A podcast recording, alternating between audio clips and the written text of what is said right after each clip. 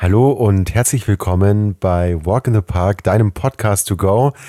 Ihr seid schon alle überrascht, äh, nicht der Max ist dran, der Benjamin ist heute am Start, aber der Max nimmt heute die Hauptrolle ein, mal wieder, schon wieder, das ist eure Entscheidung.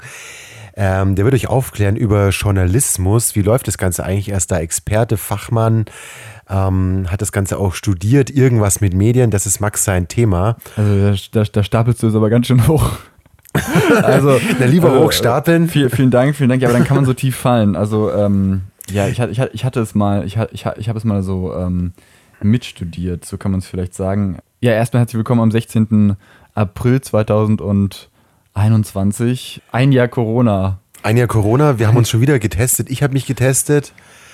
Ähm, die ja, Testpflicht nehmen ja jetzt zu. Irgendwann wird man sich nur noch testen, äh, überall testen müssen, egal wo man hingeht. So sieht es gerade aus. Oder es wird alles wieder fallen gelassen, weil das Verfassungsgericht dagegen ist. Wir werden äh, das vermutlich in den nächsten Tagen und Stunden erfahren.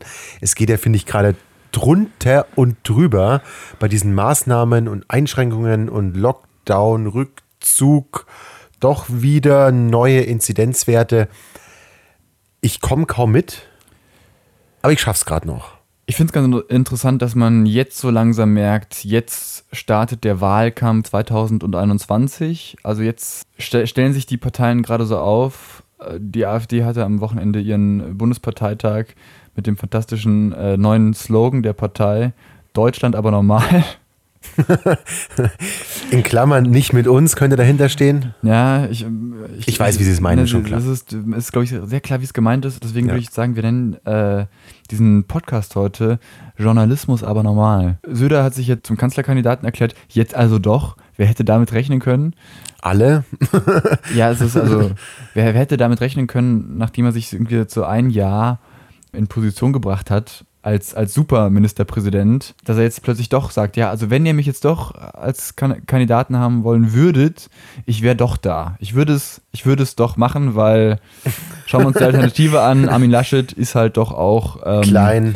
Nur Ministerpräsident von Nordrhein-Westfalen. Ja. ja. und unter 1,60 oder unter 1,50, irgendwie sowas ja, ich bin gespannt, wie es wird. Äh, aktuell sieht es noch nach Laschet aus, aber ich glaube, ja. äh, Söder hat noch ganz gute Chancen, ja. äh, sagen wir mal, aufzuholen. Dazu ein Einwurf. Ähm, der Laschet hat die Unterstützung ja vor allem in der Union, also von der CDU, aber bei ja, den, den vor, vor allem beim Präsidium, ne? also bei der genau. obersten Spitze der CDU, genau. von, von der Partei, von der Basis ist ja noch gar nicht die Rede, die wurde ja, ja noch gar nicht gefragt. Das stimmt, was ich sagen kann, dass die Umfragen insgesamt, also in Deutschland, wen würden sie eher bevorzugen? Ähm, die letzten Zahlen, die ich so hatte, sind Laschet um die 20 Prozent, können sich ihn als Kanzler vorstellen. Und bei Söder sind es um die 40, 50 Prozent oder so. Und das ist nun mal ein riesen Unterschied. Und sorry, ich äh, berate die Union sehr ungerne, weil es nicht meine Partei ist. Aber nehmt doch wenigstens den Kandidaten, der der euch wenigstens noch vielleicht an die 30 Prozent hinführt, weil so wie es gerade ausschaut, ist ja alles auf dem absteigenden Ast und die Union krebst ja eh gerade so um die 30 Prozent Marke und dann auch noch mit Laschet. Also wie blöd könnte man sein, auch noch den schlechteren Kandidaten aufzustellen, den keiner will. Nee, sorry, liebe Union, bitte stellt doch den Söder auf. Ich habe es schon mal gesagt im Podcast, er ist der bessere Narzisst, er kann Umwelt, er weiß, wie er spricht was er zu sagen hat. Er ist einfach ein Populist und es ist gut so. Damit ist er ein lupenreiner Demokrat, weil er das sagt und tut, was das Volk will. Nehmt doch bitte den Söder und endlich mal in Bayern.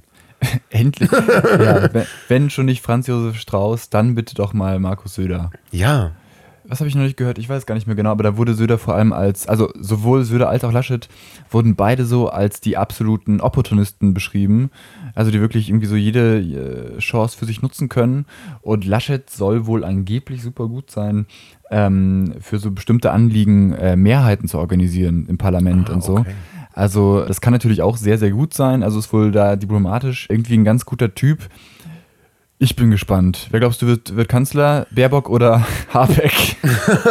also es ist schon mal jetzt klar, dass es äh, die Annalena Baerbock äh, wird als Spitzenkandidatin. Haben Sie es gesagt jetzt? Nein, es wird am Montag entschieden, aber ich meine, die Heute-Show macht sich schon drüber lustig seit Wochen und es ist so ein. Naja, also wenn Sie eigentlich schon die, klar. Die Grünen haben das Prinzip, wenn sie es machen, die Frau das Vorrecht, ne, das ist immer eine Doppelspitze seit ein paar Jahren und wenn sie es machen will, dann wird sie es machen. Ich habe neulich, äh, wer war das denn?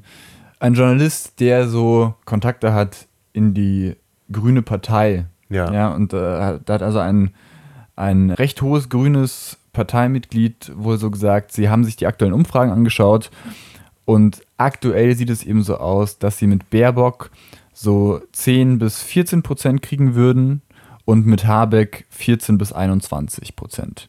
Das sind die aktuellen Umfragen. Ja? Das sind so die Chancen. Das heißt, das wird da sicher zu einem Teil auch einfließen. Aber Annalena Baerbock ist natürlich immer beliebter geworden und man traut es ihr schon zu. Ich finde es total toll, wenn, wenn sie Spitzenkandidatin werden würde, allein weil es äh, eine Frau ist. Ja? Wenn, alle anderen haben bis jetzt nur Männer aufgestellt, was ja auch äh, irgendwie im Jahr 2021 äh, irgendwie krass ist.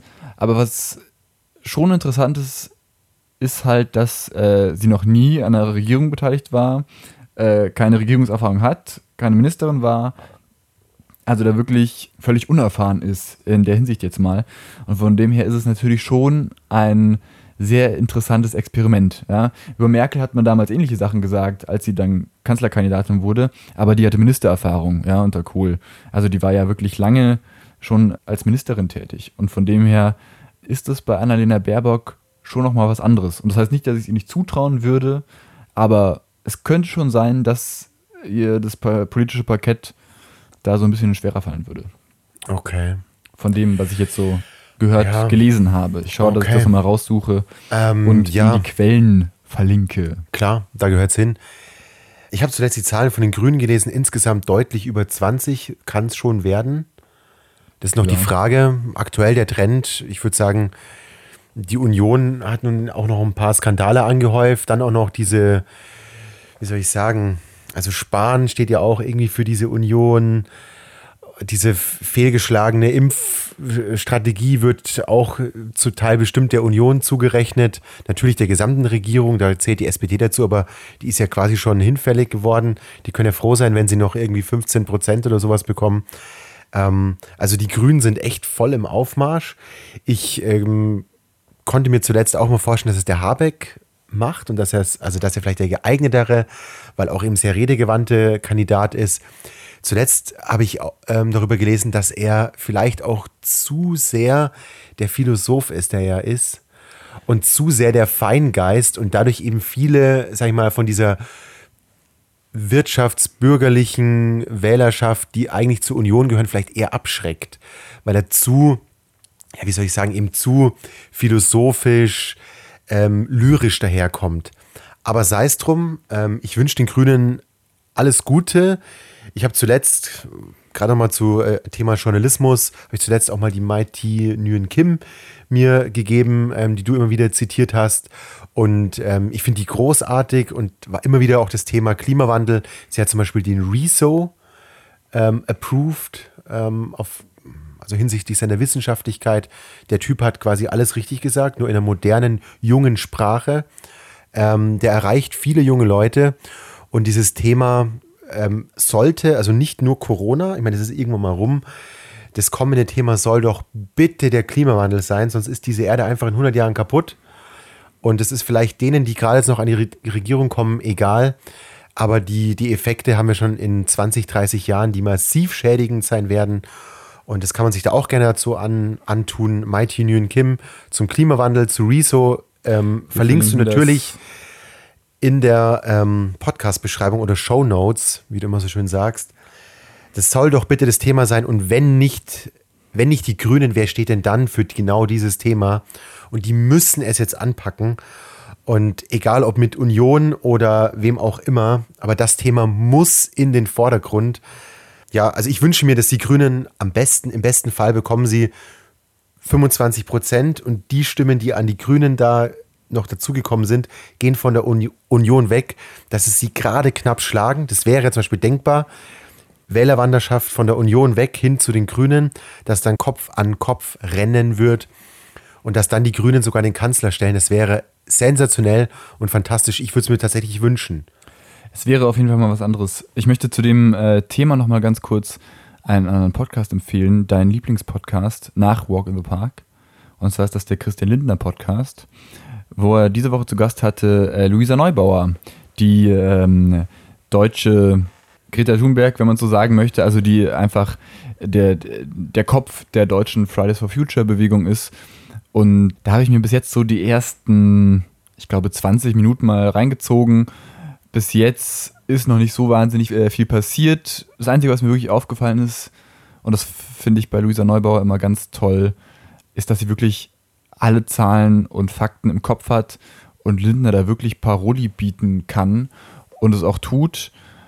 Und ja, möchte ich empfehlen, würde ich gerne nächste Woche mal drüber reden, weil du ja auch so ein, so ein Christian Lindner-Fan bist. Und dann würde ich sagen, wir, nachdem wir jetzt hier schon irgendwie zehn Minuten vollgequatscht haben, kommen wir heute mal zum Kern des Ganzen. Weil eigentlich wollten wir heute über das reden, über das wir die ganze Zeit reden.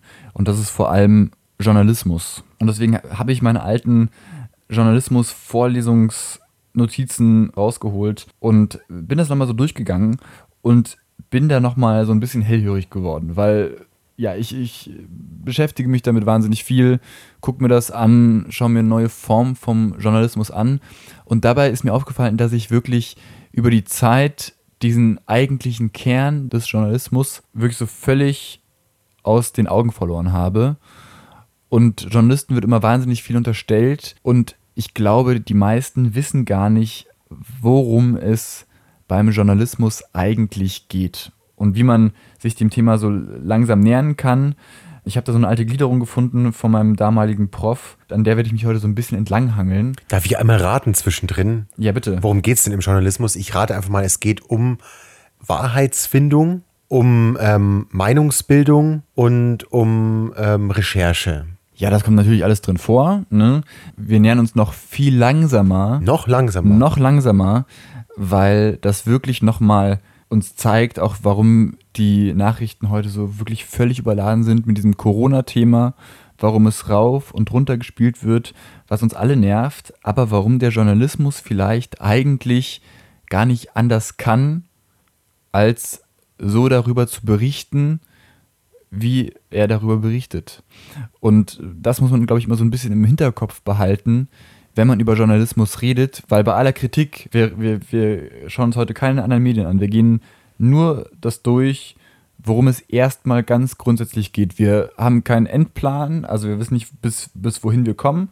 Wir machen dann ab irgendeinem Zeitpunkt einfach weiter und streuen es immer mal wieder so ein. Ich glaube, das ist so ein ganz guter Plan und dann kann man sich das so über einen Zeitraum anhören, kann sich damit ein bisschen beschäftigen und hat dann vielleicht im Endeffekt, wenn man damit so durch ist mit dieser Einführung, hat man dann vielleicht ein bisschen anderes, vielleicht ein bisschen klar, klareres Bild, was Journalismus eigentlich so macht und was es vielleicht auch so wertvoll macht. Was glaubst du ist der Kern vom Journalismus eigentlich? Worum geht's? Ja, das hatte ich vorhin ja geraten. Ähm, Journalismus ähm, ist eine Art von Wahrheitsfindung. Das heißt, wie kann ich Menschen mitteilen, was so in der Welt passiert. Jetzt hast du mich schon äh, durch deine Anmoderation schon darauf gebracht, vielleicht ist Journalismus ja auch immer das Ergebnis von dem, was Menschen sowieso schon diskutieren. Und deswegen kann der Journalismus gar nicht anders, weil er das, was in der Welt da so wabert, einfach nochmal professionell betrachtet. Und da jetzt eben gerade sehr viel Corona wabert, kommt eben diese Sicht eben speziell auf diese Corona-Waberungen zu tragen. Der eigentliche Kern des Ganzen ist die Nachricht. Ganz kurz und prägnant. So, was, was ist eine Nachricht für dich? Was ist eine Nachricht für mich? Ja. Also, und ich würde jetzt sagen, mal so in der journalistischen Form, es gibt natürlich dann noch kommunikationswissenschaftliche Definitionen. Sehr, ja, sehr also lang. zum Beispiel eine Nachricht für mich ganz ähm, klar, zuletzt eine Nachricht, die mich ähm, sehr stark erreicht hat. Ich wusste schon viel zu Corona ähm, zu sagen, aber nochmal mit den Aerosolen, wie wichtig es ist, auf die geschlossenen Räume zu achten und dass solche Aerosole auch darin bleiben, auch über Stunden, wenn man nicht lüftet und dass man zum Beispiel ein Infizierter ist in einem Raum ohne Maske, hält sich da drin 20 Minuten auf, verlässt diesen Raum und nach einer Stunde komme ich da rein und zwischenzeitlich kein Fenster ge geöffnet, dann atme ich diese Aerosole ein. Und äh, das war für mich eine Nachricht. Das heißt, ich habe da etwas nach, ich glaube auch so ist es mal entstanden, das nachrichten. Das heißt, ich richte etwas nachträglich noch aus. Das heißt, ich habe da so ein Wissen und dann kommt noch einen etwas, das das Ganze nachkorrigiert sozusagen. Ja, so wird es, so wird es jetzt wird's hier gar nicht konkretisiert. Ich lasse die kommunikationswissenschaftliche Formulierung jetzt einfach mal weg. Es gibt ein tolles Buch, das heißt tatsächlich auch Die Nachricht. Und da gibt es eine schöne Definition drin. Die Nachricht ist eine direkte, kompakte und möglichst objektive Mitteilung über ein neues Ereignis, das für die Öffentlichkeit wichtig und interessant ist. Also zum Beispiel, Aerosolforscher haben herausgefunden, dass Aerosole stundenlang in einem Raum rumhängen können. Ja, ist neutral, ist ähm, kurz, prägnant und es ist was Neues, weil das jetzt neu herausgefunden wurde. Der Kern der Nachricht ist die Neuigkeit. Es geht immer um was Neues und deswegen heißen Na Nachrichten im Englischen ja auch News. Ein amerikanischer äh, Lokaljournalist John Bogart von 1880 ähm, hat ganz kompakt gesagt, News is what's different. Und ich finde, das eine fantastische Diskussion, äh, nicht Diskussion, eine fantastische Definition von dem, was Nachrichten eigentlich sind und was sie erstmal ausrichten. Ja, also es ist einfach immer was, etwas außergewöhnlich, was vom Alltäglichen abweicht. Der Tierpark bekommt ein neues Eisbärenbaby. ja, das, das, nein, nein, absolut. Ich, ja, ich lache nur, weil es so eine, natürlich eine Nachricht ist, die man dann überall liest und die ähm, gerade, ich sehe da so die Bildzeitung, die in der Schlagzeile ist. Klar, da geht es natürlich auch um Zahlen, um Verkaufszahlen. Aber klar, wenn ich das mal ganz runterbreche auf dieses sachliche Argument, was du genannt hast, da ist etwas Neues, das wusste ich vorher nicht, also ist es eine Nachricht, kann ich jetzt so einordnen. Ich bin, wie ich schon mal ähm, gesagt habe in einem Podcast, wäre mein Wunsch, dass unser Podcast einen immer schlauer macht. Ich bin jetzt schon ein bisschen schlauer. Das finde ich ziemlich geil. Ja, dann machen wir doch einfach so weiter. Na, absolut. Also es geht immer um Ereignisse und dann Journalismustheorie unterscheidet man dann zwischen verschiedenen Arten von Ereignissen medienunabhängige Ereignisse oder medienabhängige Ereignisse, medienbezogene Ereignisse. Ja, medienbezogen wäre sowas wie eine Pressekonferenz, also etwas, was für die Medien hergestellt wird oder selbst ein, selbst ein deutscher Filmpreis oder sowas ist ein medienbezogenes Ereignis, wo dann später darüber berichtet wird. Und dann gibt es natürlich die medienunbezogenen, also so, so Ereignisse, wo Menschen überhaupt nichts dafür können, also eine Naturkatastrophe, eine Pandemie, sowas ist ja immer ohne menschliches Zutun. Dann ähm, gibt es sowas, äh, wo Menschen unabsichtlich beteiligt werden, also ein Verkehrsunfall. Und dann gibt es natürlich so die Ereignisse, wo Menschen absichtlich irgendwas machen, wie ein Verbrechen. Also das sind so die verschiedenen Arten von Ereignissen, wollte ich nur kurz anreißen, weil es dazugehört. Aber das kann sich, glaube ich, jeder ganz gut vorstellen. Ich glaube, darauf muss ich nicht weiter eingehen. Und dann ist natürlich das Allerwichtigste die Aktualität. Und die Aktualität heißt, die Aktualität stellt den Bezug eines Ereignisses oder Themas zur Gegenwart her. Also warum ist das wichtig? Das ist die Aktualität. Und jetzt kommen wir zum Abschluss der letzten Folge. Da habe ich nämlich sowas schon mal kurz in den Raum geworfen. Weil es gibt natürlich verschiedene Formen der Aktualität. Was glaubst du, kommt besonders gut an? Was, also da geht es quasi darum, warum kommt etwas in die Medien, in die Zeitung, ins Fernsehen? Was ist, was, was ist immer das, das Wichtigste? Also du hast jetzt gerade gesagt Aktualität und du ähm, hättest jetzt gerne von mir eine Einschätzung, wie man Aktualität begreifen kann oder wie zum Beispiel. Ja, also es gibt fünf verschiedene Formen von Aktualität. Oh, also gut, da, das ist natürlich jetzt für mich völlig, völlig ins Blaue raten, ja. aber ich habe da schon ähm, so, eine, so eine Idee, was als Aktualität begriffen werden kann. Ich nenne jetzt mal den Klimawandel. Das heißt, es, es ist tatsächlich für unsere Welt von entscheidender Bedeutung also für die ja. Entwicklung der Welt. Äh, zweitens, es äh, spricht unsere Emotionen an, wie zum Beispiel jetzt Tierpark, ein Eisbärbaby. Ja. Äh, drittens ist, äh, ist eine Nachricht aus meiner nächsten Umgebung, zum Beispiel Vergewaltiger in München unterwegs. Das heißt, es interessiert mich natürlich, weil ich in dieser Stadt wohne. Was kann noch sein? Ja, ich sag ja, mal auch so. Ja, sag noch. Ähm, ganz allgemein ähm, Politik und ähm, Gesellschaftsthemen. Dazu gehört vielleicht auch Sport. Worüber berichtet denn die Tagesschau. Was, was für Nachrichten kriegst du da vor allem geliefert? Fake News! Nein, Quatsch, äh, Spaß beiseite. der, der kam unerwartet, aber war gut. War gut, hat mir gefallen. Danke. Naja, Politik und äh, Gesellschaft, so im Großen und Ganzen. Ja, und aus welchem Zeitraum vor allem? Naja, tagesaktuell. Genau, das ist ja. die erste Form der Aktualität, die Tagesaktualität. Ah, ja? verstehe. Mhm. So, also das, was an dem Tag passiert ist, ne, hat, es, hat, die, hat eine sehr hohe Wahrscheinlichkeit, am Anfang genannt zu werden, weil es tagesaktuell ist. Das ist ein ein Pluspunkt dafür. Ja? Klimawandel hast du eben genannt. Das ist jetzt nicht tagesaktuell grundsätzlich, sondern das begleitet uns ja längerfristig. Äh, Und das ist die sogenannte latente Aktualität. Erinnerst du dich an den Abschluss der letzten Folge? Ich erinnere mich sehr gut und jetzt ist es aufgeklärt. Das ist also ein, ein Thema, was uns über längere ähm, Zeit beschäftigt. Wenn wir den Klimawandel nehmen, ja, dann wäre die latente Aktualität, der Klimawandel bedroht uns, ja, also ist eine langfristige Gefahr für uns alle.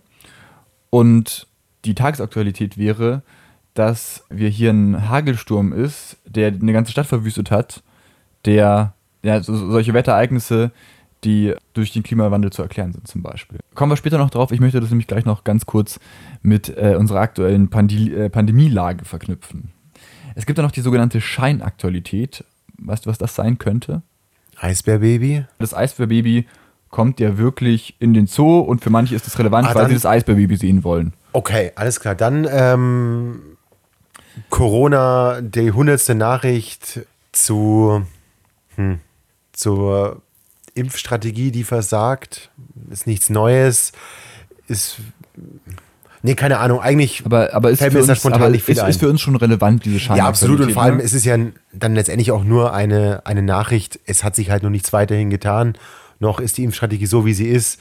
Und ja. das ist immer noch aktuell. Nee, fällt mir jetzt spontan nichts ein. Scheinaktualität wäre sowas wie: immer mehr Sprengstoffattentäter haben Abitur. Also es wird ein Bezug auf ein Ereignis äh, festgestellt, der mit dem Ereignis wahrscheinlich wenig zu tun hat. Ja, Stimmt, also weil allgemein mehr Menschen Abitur genau, also haben, also haben man sieht, man sieht so eine gewisse Korrelation. Mhm. Nee, Korrelation ist, man sieht so eine gewisse Kausalität. Nee, es ist eine Korrelation tatsächlich. Eine Korrelation, also ähm, genau. Also eine Kausalität wäre Ursache, Wirkung. Ja, genau. Ja. Also man sieht eine Korrelation und sagt, ah, deswegen, deswegen ähm, ist das dafür relevant und dementsprechend, genau, wird es dann eben so als Vorwand genommen, um darüber zu berichten. Ja, davon ist natürlich für den journalistischen Alltag eher abzusehen, dass das vielleicht eine gute Idee wäre, darüber zu berichten. Aber es kommt natürlich vor. So, so scheinaktuelle Debatten werden natürlich auch gerne mal so in der Presse vorgetragen. Fällt mir da jetzt spontan was ein. Ich, ich, ich muss da gerade zufällig an Herrn Streeck denken oder so, der ja in der Corona-Politik oft irgendwie gesagt hat, ja, wir können ruhig öffnen aus den und den Gründen und das hat dann so eine Scheinaktualität, aber alle anderen Wissenschaftler der wissenschaftlichen Community haben was anderes gesagt. Das wäre dann irgendwie so eine Scheinaktualität. Stimmt vielleicht nicht ganz. Muss, müssen wir vielleicht mir fällt, also mir fällt das ein, zum Beispiel ähm, zum Thema AfD, ähm, die nun auch oft, sagen wir, dieses Thema Migration und Straftaten in einen Topf werfen und dann einfach mal schön gerührt haben und letztendlich damit überhaupt, also es gibt überhaupt keinen Zusammenhang oder nicht in dieser Deutlichkeit, wie er dargestellt wird. Und es wäre dann auch so eine Art Scheinaktualität. Also zum Beispiel 2015, wir hatten da nun mal wirklich faktisch mehr Migration, mehr Flüchtlinge bei uns und dann aber auf der anderen Seite zu sagen, ähm, Gewaltdelikte haben zugenommen, das quasi in einen Topf zu werfen, ähm, das wäre dann auch so eine Art Scheinaktualität, weil tatsächlich gab es da wenig Zusammenhänge. Ich glaube, so eine Scheinaktualität, das war, also, weil du jetzt gerade AfD sagst, ich glaube, es war, waren ja, es wurde immer auf die Straftaten bezogen und dann war immer das Argument, wir haben jetzt mehr Flüchtlinge und deswegen ähm, haben wir mehr Straftaten von Flüchtlingen. Ja. ja. Und dann konnte man in der Kriminalstatistik nachgucken und es war schon so, dass mehr Menschen mit Migrationshintergrund, Flüchtlinge in Straftaten verwickelt waren, aber das waren meistens irgendwelche Ordnungswidrigkeiten oder die kamen da drin als, als Opfer vor. So wird dann da oft natürlich auch irgendwie Stimmung gemacht. Ja, und wurde auch, gab auch, gab auch Zeitungen, die damit aufgemacht haben. Eben, und vor allem, es haben vor allem die Straftaten von Rechten gegen Migranten auch zugenommen. Ja. Und das hat man dann einfach mal schön elegant gelassen. Ja. Aber gut. Machen wir mal kurz ja. weiter. Es gibt noch die sogenannte Kalenderaktualität. Das lässt sich recht einfach erklären. Da rate ich mal einfach, zum Beispiel zu Weihnachten gibt es einfach Weihnachtsnews. Ja, entweder Zu das. Ostern eher, sieht man den Papst. Ja, sowas, aber eigentlich ist es viel simpler, dass man sagt, wir haben jetzt ein Jahr Pandemie. So, so wiederkehrende Ereignisse, heute ist Tag der, heute ist der Weltfrauentag, heute ist Weltkäsetag, whatever. Ja, ja also verstehe. Das ist so eine Kalenderaktualität ja. und auf sowas kann man immer gut zurückgreifen, wenn man gerade keine guten Themen hat. Dann kann man immer noch mal gucken, ah, was, was, was war denn heute für ein Tag? Und äh, genau, da kann man sich dann immer schön darauf beziehen, weil da hat man nochmal ein schönes Thema. Und das letzte, die letzte Form der Aktualität ist die sogenannte selbstgeschaffene Aktualität. Das heißt, das Innenministerium macht einen Tag, einen Infotag für die Polizei, ja, um die Polizei cool dastehen zu lassen. Dann ist das selbstgeschaffene Aktualität, dazu werden Pressevertreter eingeladen und somit, genau, ist es trifft es okay. auch nicht zu, sondern es ist einfach, man, man schafft sich selber Relevanz. Ja? Okay, ich habe das, ähm, meine erste Idee war zum Beispiel eine Zeitung, die sagt, heute feiern wir ähm, unser eigenes Jubiläum, unsere, keine Ahnung, unsere Seite. Jahre Zeit war, genau, 50 oder Jahre die Zeit war vor kurzem. Ja? Genau, oder sowas. Aber egal, okay, alles klar. Aber jetzt sind wir aber schon richtig tief drin. Jetzt sind wir schon richtig tief Eigentlich drin. sind wir erst ganz am Anfang. Ganz ja. am Anfang, oh mein Gott. Also da muss ich sagen, ähm, da möchte ich als Hörer ähm, der ich jetzt auch bin, der ich jetzt geworden bin, zwangsläufig durch deinen Vortrag hier. Nee, äh, ganz großartig. Schon mal danke an der Stelle. Wie gesagt, wir hangen uns da so entlang, wir machen nicht zu viel. Da wollte ich jetzt erstmal anknüpfen an diese Form der Aktualität, mhm. denn ich finde, daran kann man schon mal ganz schön sehen, warum uns diese Corona-Pandemie und alles drumherum tagtäglich um die Ohren gehauen wird, medial, weil auf diese Pandemie alle fünf Formen der Aktualität zutreffen. Und zwar eigentlich konstant. Diese Aktualität, das trifft im, im Prinzip auf alle fünf Formen Kannst zu. Kannst du alle nochmal äh, zusammen gebündelt?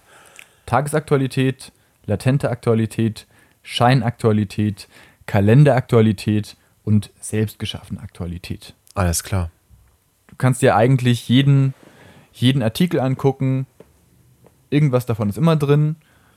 Und deswegen ist das natürlich auch einfach das, das wichtigste Thema. Ja, klingt jetzt so gesehen ganz logisch, ja, weil es betrifft uns alle. Wir kommen später nochmal drauf, ähm, wenn es dann um die Nachrichtenfaktoren geht. Wir sind immer noch gar nicht bei den, bei den großen journalistischen Formen. Wir sind immer noch bei, dem, bei diesem kleinen Ding, die Nachricht. Ja, also wirklich so dieses, dieses kleine Gebilde, was wir am Anfang in den Nachrichten sehen. Wenn man jetzt lernt, so Nachrichten zu schreiben. Das übt man ja bis zum Erbrechen. Und da gibt es dann die drei großen Ks. Du kennst vielleicht noch die sieben Ws, auf die kommen wir auch noch. Aber erstmal gibt es die drei Ks. Da geht es um den Stil, wie so eine Nachricht geschrieben sein sollte. Und ich habe schon gesagt, man übt es bis zum Erbrechen. Und wenn man das nicht macht, dann kann man sich einen Job im Journalismus eigentlich nicht, kann man sich an den Hut hängen, weil da darf eben, dürfen eben bestimmte Sachen auch gar nicht drin sein. Ja? Also die drei großen Ks sind kurz, klar, kommentarlos. Und daraufhin kann man natürlich jede Nachricht überprüfen. Stimmt das? Ja, stimmt das damit, stimmt das damit überein? Kurz, da, klar und kommentarlos. Und kommentarlos. Ja, also das gibt es eben so grundsätzliche Regeln. Also, Walk in the Park feiert die 22. Folge. Punkt.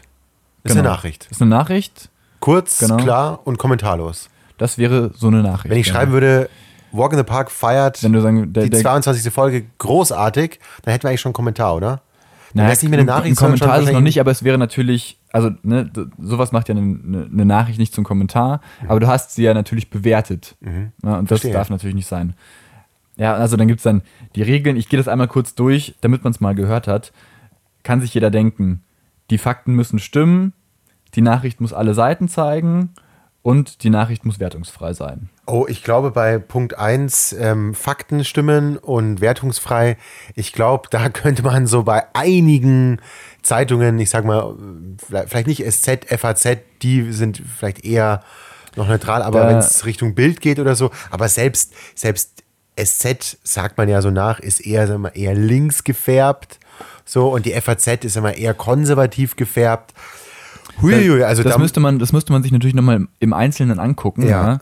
Es ist immer schwierig zu sagen. Ich glaube, so, so grundsätzlich, also Bildzeitung ist tatsächlich relativ schwierig, das müsste man sich nochmal angucken. Ja. Aber ich glaube, wir sind ja immer noch bei der Nachricht. Wir sind ja noch kein, ne, wir sind noch nicht bei irgendeinem Kommentar, bei irgendeiner Glosse. Das kommt ja alles erst äh, ein bisschen geht später. Rein, rein um die Nachricht. Es geht jetzt erstmal wow. nur um die ganz grundsätzlichen Regeln, nach der man idealtypischerweise als Journalist arbeiten sollte. Ja, um mehr geht es ja erstmal gar nicht. Und ich, und ich glaube, und ähm, das haben sehr viele Journalisten im Kopf. Und natürlich weicht man schon mal ab, das kann schon mal passieren. Aber grundsätzlich wird danach gearbeitet. Und ich erinnere mich an meinen ehemaligen Prof, ehemaliger Nachrichtenchef vom NDR, wenn der ein Wort gefunden hat, was da irgendwie nicht reingepasst hat, weil es in irgendeiner Form wertend sein könnte, dann äh, hast du alles nochmal geschrieben. Na gut, also Regel 1, die Fakten müssen stimmen, heißt genau arbeiten, unsichere Faktenlage benennen. Ja, also wenn man was noch nicht genau weiß, wie ist B, äh, die Corona-Mutante B117 wirklich ansteckender? Kann man das benennen? Ja, die Studien weisen bis jetzt darauf hin, aber man weiß es noch nicht genau. Aussagen mit gesicherten Fakten belegen ist wichtig. Und da geht man natürlich immer nach der Primärquelle, ja, wie beim wissenschaftlichen Arbeiten, nicht nach einer Sekundärquelle, also nicht, was in irgendeiner anderen Zeitung steht, sondern man schaut sich an, okay, die haben den Professor befragt, den können wir fragen und vielleicht am besten noch einen anderen, weil eine, äh, du belegst ja etwas nur, wenn du zwei Quellen hast. Quellen offenlegen, Originalquelle benutzen, habe ich schon gesagt, Quellen vergleichen. Ja, zwei Quellenprinzip. Kann man immer ganz gut äh, sich anschauen, äh, wenn man auf, mal auf die Süddeutsche geht, süddeutsche.de, spiegel.de, da findet man manchmal so Nachrichten, da stehen, äh, steht sowas drunter wie DPA oder, ne, also die Nachrichtenagenturen. Und wenn die Nachrichten verschickt werden, die Zeitungen sind da ja auch in einem Verteiler drin, dann werden die Quellen nicht nochmal gecheckt, weil die DPA selber dieses, nach diesem Zwei-Quellen-Prinzip arbeitet. Also wenn man eine Agenturmeldung kriegt, dann kann man das tatsächlich eigentlich übernehmen. So zumindest die Theorie natürlich. Auch da gibt es natürlich ja, Abweichungen. Muss ich dir erklären, wann man die Quellen vergleichen sollte? Ja, bei der unsicheren genau, Fakten ähm, sind nicht gesichert. Faktenlage, klar. Genau. Es gibt Widersprüche, Zweifel an der Glaubwürdigkeit, Ereignisse sind nur schwer, äh, schwer zu überschauen. Ja, wenn es eine subjektive Einschätzung von einem Berichterstatter gibt. Da muss man dann immer vorsichtig sein. Aber ich glaube, das ist relativ selbsterklärend, oder? Ja, also mir fällt auch gerade auf, bei mir geht gerade das Bild auf von einem Journalisten, der auch gut und gerne eigentlich auch Wissenschaftler sein könnte. Weil für einen Wissenschaftler gelten letztendlich genau die gleichen Regeln, nur dass er eben für, für eine Uni oder für eine Studie schreibt und forscht, sagen wir jetzt mal, und der Journalist macht es eben für die Allgemeinbevölkerung. Das heißt, er hat eigentlich nur eine andere Zielgruppe, aber von den Arbeitsmethoden her kann ich jetzt erstmal wenig Unterschiede feststellen. Also vielleicht ist es natürlich so, dass der Wissenschaftler an einem Thema über Jahre arbeitet, immer mehr in die Tiefe geht. Das muss der Journalist natürlich jetzt nicht.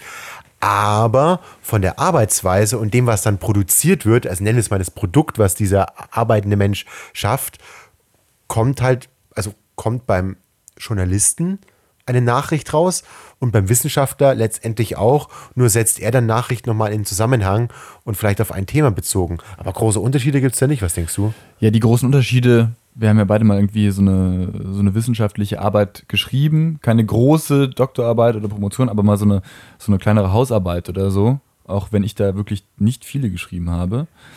Aber ähm, so, die, so die Grundlagen des wissenschaftlichen Arbeitens, die werden heute beim Journalismus vorausgesetzt. Ja? Also es gibt wirklich heutzutage sehr, sehr wenige Journalisten, die nicht studiert haben.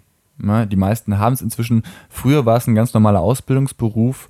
Heute, wenn man sich so die, die Volontärsausschreibung anschaut für die öffentlich-rechtlichen Sender, da kommt man eigentlich nur rein, wenn man ein abgeschlossenes Masterstudium hat.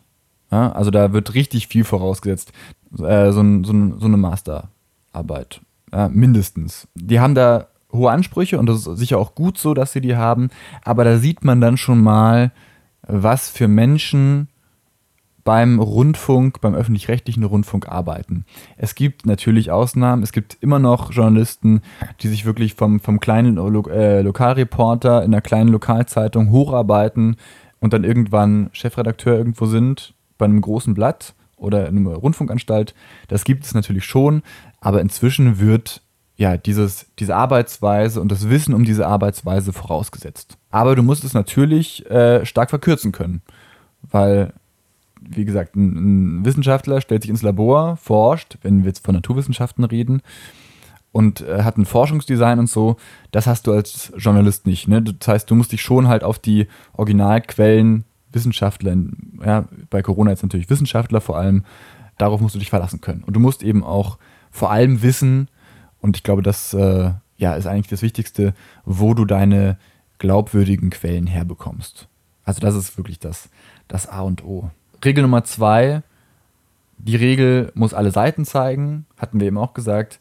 Das heißt, keine Zensur akzeptieren, keine Selbstzensur üben, vollständig berichten, also nicht irgendwas weglassen, was einem vielleicht nicht so passt.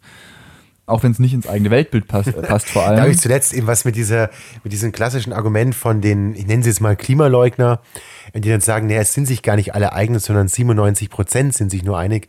Und das zeigt die ähm, Maiti Nguyen Kim sehr, sehr deutlich, woher diese Annahme kommt völliger Humbug. Also sind sich alle einig, es ist eine Auslegungsgeschichte, ähm, hat nichts mit, äh, mit dem zu tun, dass, da, dass es drei Prozent Wissenschaftler gibt, die das ähm, anders sehen. Es sind sich alle einig.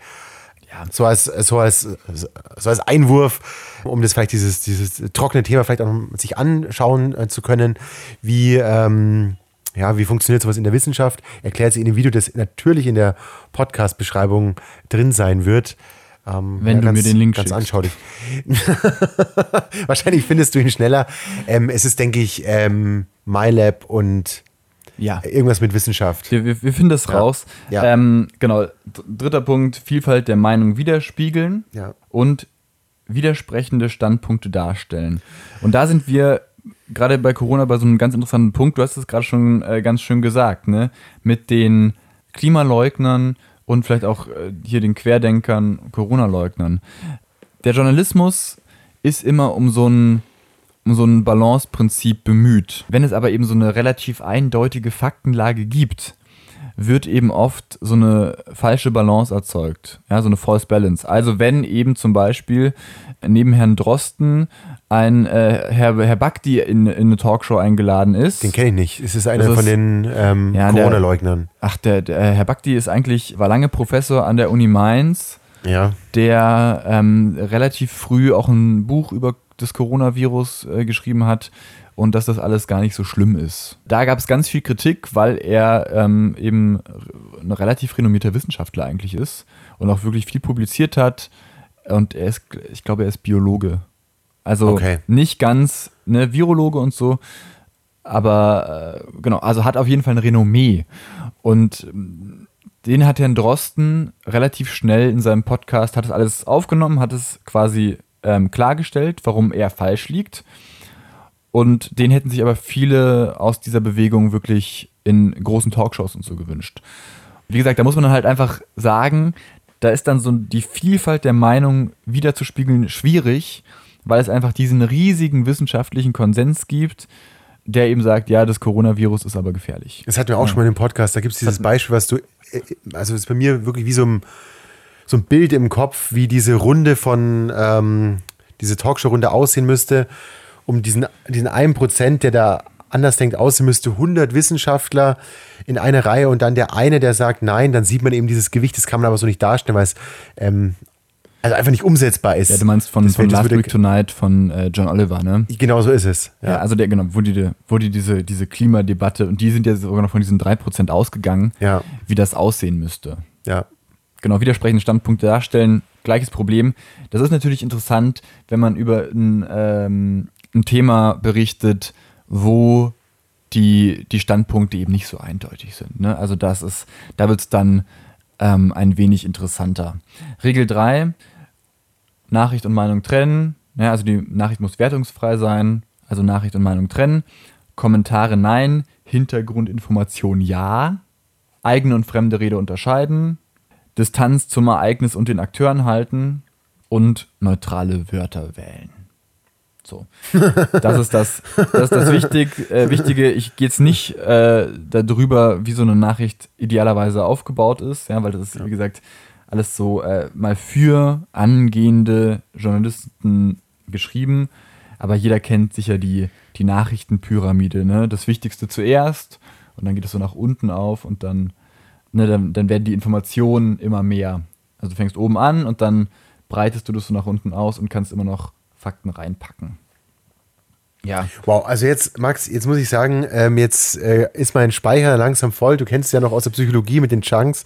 Man hat so ungefähr sieben ähm, Einheiten, sieben Gedankeneinheiten, die man so aufrechterhalten kann. Der Klügere schafft vielleicht neun oder zehn oder vielleicht sogar mal zwölf. Meine Chancen, jetzt muss ich sagen, echt mal ausgereizt. Das ist ja gut, weil ich bin eigentlich auch fertig. Ach, äh, ist ja, es ist, ist wunderbar. das Das also es einzige- float heute schon wieder unglaublich. Das Einzige, was ich dir noch, was ich dich noch kurz abgefragt hätte, einfach so aus, aus ähm, Spaß daran, äh, kannst du mir die sieben Ws nennen? Die sieben Ws. Die sieben Ws, die man, die man in der, die, genau, die Ws, die man in der Schule schon lernt, was in so einer guten Ah ja, ja, doch, Nachricht klar. drin sein Also, muss. Also das ähm, musst da du nicht nur lernen, das musst du ja jetzt einfach nur abrufen. Ja, ja, ähm, ja, sagt man so leicht. Ähm, ich erinnere mich da an den Polizeinotruf, was man da Richtig, sagen muss. Also, richtig. wer ist am Apparat? Was ist passiert? Wo ist es passiert? Wann ist es passiert? Wie viele Personen? So. Und dann noch, warum eventuell? Und das siebte W, ähm, was soll ich jetzt noch beachten? Also noch so als Frage, was ähm, Rückfragen wäre dann so das siebte. Ja, also, Also was, würd hat, sagen, was, hat, was hast du jetzt schon, ne? Aber es, ja, im Bericht ist es ähnlich, ne? Also wer, was, wann, wo, wie, warum, welche Folgen hat das vielleicht noch? Ja, das wäre jetzt eben genau das. wie Genau. Und ja. woher weiß ich das? Mhm. Und das dann also, wer ist beteiligt, Art des Geschehens, Zeitangabe, Ortsangabe, Ursachen des Ereignisses, Wirkungen und Oh, jetzt sind wir aber bei, bei 11 W und äh, äh, XY. und drei Ks. und 3K. ähm, okay, wow. Also Ja, ich muss sagen, Was, was, was, was, was waren die drei Ks? Kannst du noch mal kurz? nee, gar nicht. Gar nicht mehr? Nee, gar nicht. Ich habe mich so gefreut, dass ich die äh, 7 Ws so ungefähr hinbekommen habe. Hast du die und drei auch Ks direkt abgeschaltet. So direkt die drei Ks wieder vergessen. So, wie das ja heutzutage ist, wie ich ja jetzt in der letzten Folge gesagt habe, Generation ähm, Y, ich bin zufrieden, hier ist meine Instant Gratification und fertig ist. Nee, ich kann mich an kein einziges K erinnern, bitte sag sie nochmal. Kurz, klar das, ja, das und ich kommentarlos. Schon. Ich dachte jetzt gerade bei diesen anderen Punkten. Nein, nein, nein. Ja, natürlich, das hätte ich schon noch sagen können. Klarer Fall. Also Ja, ich, das war- ich setze mal eine Nachricht ab. Äh, Benjamin hat das Grundprinzip des Journalismus kapiert. Naja, noch nicht. Das war jetzt wirklich nur erste Einführungsstunde Journalismus. Also, Also kurz es? Diplom, oder? Ich bin Generation Y, bist- Max. ich bin Generation Y, wenn ich jetzt nicht sofort mein Diplom bekomme, dann gebe ich auf. Ich würde sagen, du kannst jetzt so einen Dreizeiler mit einer Nachricht schreiben. Einigermaßen gut. Alles klar. Also vor Das Diplom. ist, das ist der, der Arbeitsauftrag äh, für heute. oh Gott. Also jetzt alle nochmal nach Hause hingehen, sucht euch was Neues raus und äh, schreibt darüber, wie ihr es jemandem äh, mitteilen würdet, Zum Beispiel uns. zum Beispiel uns, in einer Nachricht. Ja, probiert das doch einfach mal aus. Ja. Ja, das war die, die kurze, wirklich, äh, ich, ich, ich war doch ein bisschen überrascht. Ich dachte, ich wäre mit dem Ding irgendwie so in 10 Minuten durch. Nee, also ist ja klar, du kannst ja dazu auch was sagen, da fällt dir was ein und ähm, nee, es war, war sehr Es ist, ja interessant. auch, es ist ja bewusst als Dialog aufgebaut. Ich habe auch direkt eine Nachricht. Hast du mir geschickt, also für dich ist es keine Nachricht, aber für die Zuhörer, es gibt dieses äh, Armin würfelt ähm, Corona-Nachrichten-Spiel sozusagen. Bitte, dieses Bild muss auf jeden Fall in die Podcast-Beschreibung. Ganz großartig. Also wenn Armin Laschet es macht, dann würde das vermutlich für seine ähm, nächsten äh, Partei ähm, wie auch immer, gut und gerne verwenden können. Ich finde es großartig und hat also mir jetzt echt, echt geholfen, weil ich finde zurzeit die Maßnahmen wieder an, ja, also diese Geschwindigkeit und ähm, ja, vor allem die Geschwindigkeit, wie Maßnahmen entschieden dann wieder gelassen werden und auch diese Uneinheitlichkeit ist zurzeit nicht zu toppen und äh, dieses Spiel hat mir echt in dem Moment so ein bisschen diesen Groll darüber erheitert. Ich, ich, ich hatte es im Vorgespräch äh, kurz, kurz angerissen. Ich hatte mir dieses Interview angehört mit Elvira, oh Gott, ich habe den Namen vergessen. Auf jeden, äh, Politologin auf jeden Fall, die ähm, sich äh, somit diese No-Covid-Strategie ausgedacht hat. Und äh, was das ist, das weiß man ja eigentlich alles schon. Sie geht da noch ein bisschen genauer drauf ein, auch wirklich nochmal super interessant. Äh, tolle Hintergrundinformationen und die hat eben, eben gerade gesagt, wa- wahrscheinlich braucht man nochmal so einen harten Lockdown irgendwie, aber früher hat man immer von zwei bis drei Wochen geredet. Jetzt bräuchten wir bei den aktuellen Zahlen und mit dem, wie es jetzt wahrscheinlich weitergeht mit den neuen Mutanten, eher so mal acht bis zwölf Wochen. Oh mein Gott. Und das sind wirklich Perspektiven, die finde ich ganz schön uncool. Aber, und deswegen empfehle ich das jetzt wirklich nochmal ausdrücklich, sie hat trotzdem auch Kommunikations- und Lösungsvorschläge, um es für uns alle angenehmer zu machen. Und stellt nochmal ganz eindeutig klar, No Covid ist eigentlich keine Schließperspektive, sondern eigentlich geht es darum zu öffnen und für uns alle dieses Leben und diese Pandemie ein bisschen leichter zu machen. Und deswegen, bevor du was sagst, hörst dir an. Nee, ähm, ich, ich will das ähm, gar nicht kritisieren. Vielleicht hast du das gedacht, dass ich das machen möchte. Es ist ja genau das, hätten wir diese, also acht Wochen jetzt in unserer, wir sind jetzt in dieser Welt und wir könnten so quasi eine Zeitreise machen und du würdest jemand sagen, so wir machen nach Weihnachten genau diese acht Wochen und danach ist alles offen. Da würden alle sagen, machen wir. Ja, wahrscheinlich. Ne? Ja, also Aber das, das äh, wird ja auch äh, schon lange gefordert. Also ist ja wirklich. Eben, und, und, das, ist, ja- und das ist genau der Punkt, ähm, wozu ich was sagen will. Letztendlich, es ist so gesehen nichts Neues, nur ich vermute, das kommt jetzt nicht. Du hast es eingangs gesagt, wir stehen kurz vor der Bundestagswahl.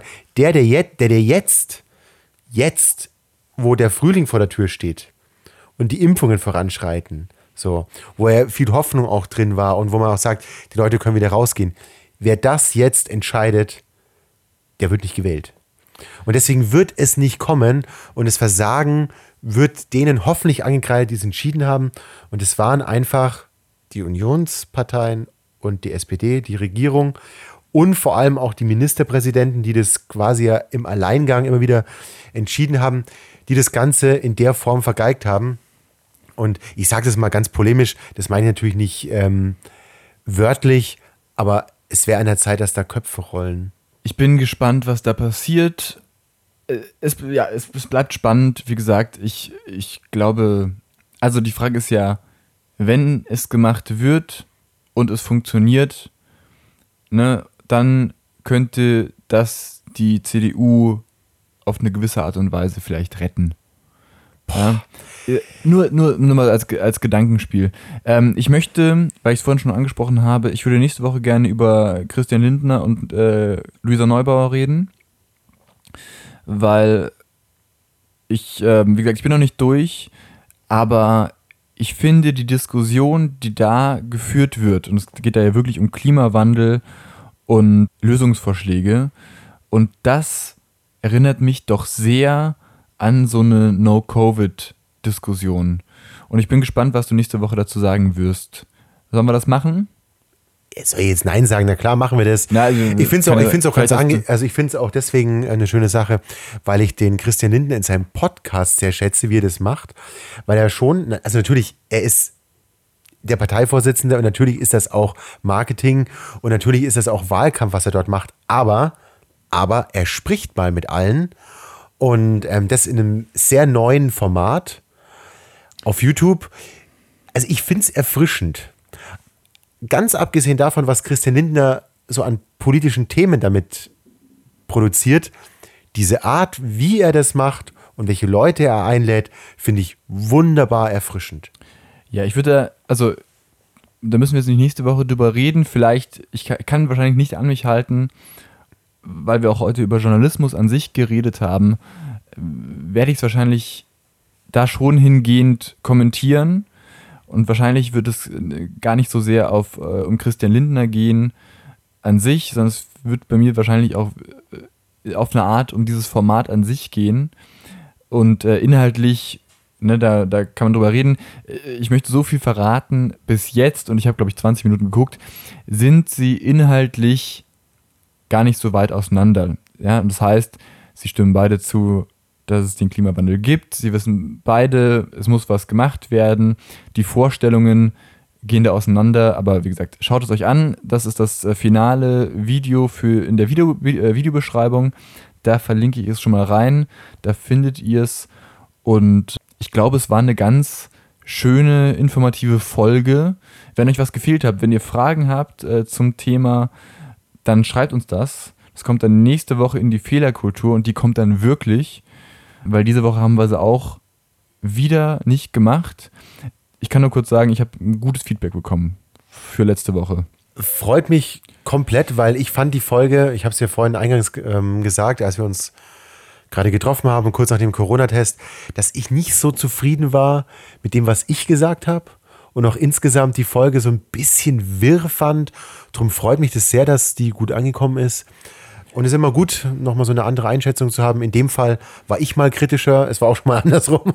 ja, also wie gesagt, wenn, wenn euch noch was zum Thema Journalismus einfällt, wenn ihr noch was wissen wollt, ich meine, wir haben jetzt wirklich den, den Einstieg gemacht, das, äh, was, was ich heute erzählt habe, ist ja im Grund, Grunde überhaupt nichts Neues. Ja? Es geht ja wirklich nur um blanke Journalismus-Theorie erstmal und die Einordnung, wie das später gemacht wird. Dazu kommen wir dann das nächste Mal vielleicht, wenn wir äh, drüber reden. Und das machen wir dann vielleicht in zwei Wochen, vielleicht in drei. Wir wissen es noch nicht, aber es ist so was, was uns, glaube ich, immer begleiten kann und auch sollte. Und ich fand es so, ich fand es so ganz schön, was mein Prof, glaube ich, auf die allererste Folie geschrieben hat. Und das möchte ich jetzt einfach mal ganz kurz zitieren. Das habe ich ja auch noch irgendwo, weil das fand ich wirklich Gold wert. Und das ist natürlich die falsche Folie. Wer Journalist werden will, muss das Handwerkszeug und die wichtigsten Begrifflichkeiten des Journalismus beherrschen. Wer mit Medien zu tun hat, sollte die Medien und damit auch den Journalismus kennen. Eine Frage der Allgemeinen und Ausbildung. Und das finde ich äh, so bezeichnend, dass wir eigentlich in der Ausbildung, in der Schulbildung, was ja der Start jeder Ausbildung eigentlich ist, da viel zu wenig drüber reden. Da lernt man mal so ein paar Gattungen kennen aber das war's. Aber was es eigentlich heißt, journalistisch zu arbeiten, journalistisch zu denken, das finde ich sehr wichtig. Gerade weil viele Menschen denken, sie könnten es und es aber eigentlich gar nicht können, weil sie gar nicht wissen, wie eine Redaktion an sich aussieht, wie die arbeitet und wie ein Journalist arbeitet. Und das stört mich zunehmend. Und das merke ich bei so vielen Menschen, die dann wieder gegen die Presse wetter, äh, wettern und etc. Ja, deswegen ist mir das, ist das für mich so ein Herzensthema. Und vielleicht sprechen wir mal bald über dein Herzensthema. Die Schulbildung? Zum Beispiel die Schulbildung. Also ich wollte gerade sagen, genau da, da, genau da gehört es hin. Ähm, ich, bei mir geht jetzt quasi ein Fass gerade auf in meinem Kopf und ich könnte explodieren und lauter Raketen schießen. Genau zu diesem Thema. Mache ich jetzt nicht, aber den einen Einwurf, den möchte ich noch machen. Genau da gehört es hin. Kinder müssen wissen, was bedeutet denn eine Nachricht? Wie, wie muss die aussehen? Und dann können sie mir auch unterscheiden, was sind Fake News, was sind irgendwelche Idioten, was ist eine echte Nachricht. Ähm, also ganz klarer Fall, da, da könnten wir eine eigene Folge draus machen. Ist ja, es viel zu spontan, ich, aber ich, großartig, nee, nee, ich, großartig, dass der Podcast in diese Richtung geht. Ganz fantastisch. Das wollte ich ja anregen. Ne? Also jetzt haben wir mal so ein bisschen über mein Herzensprojekt, über mein Herzensthema geredet und das nächste Mal reden wir dann vielleicht mal über deins. Jetzt machen wir erstmal Lindner. Ich glaube, das gehört jetzt so zwischen beides wieder, ne? Zwischen Schulbildung und Journalismus.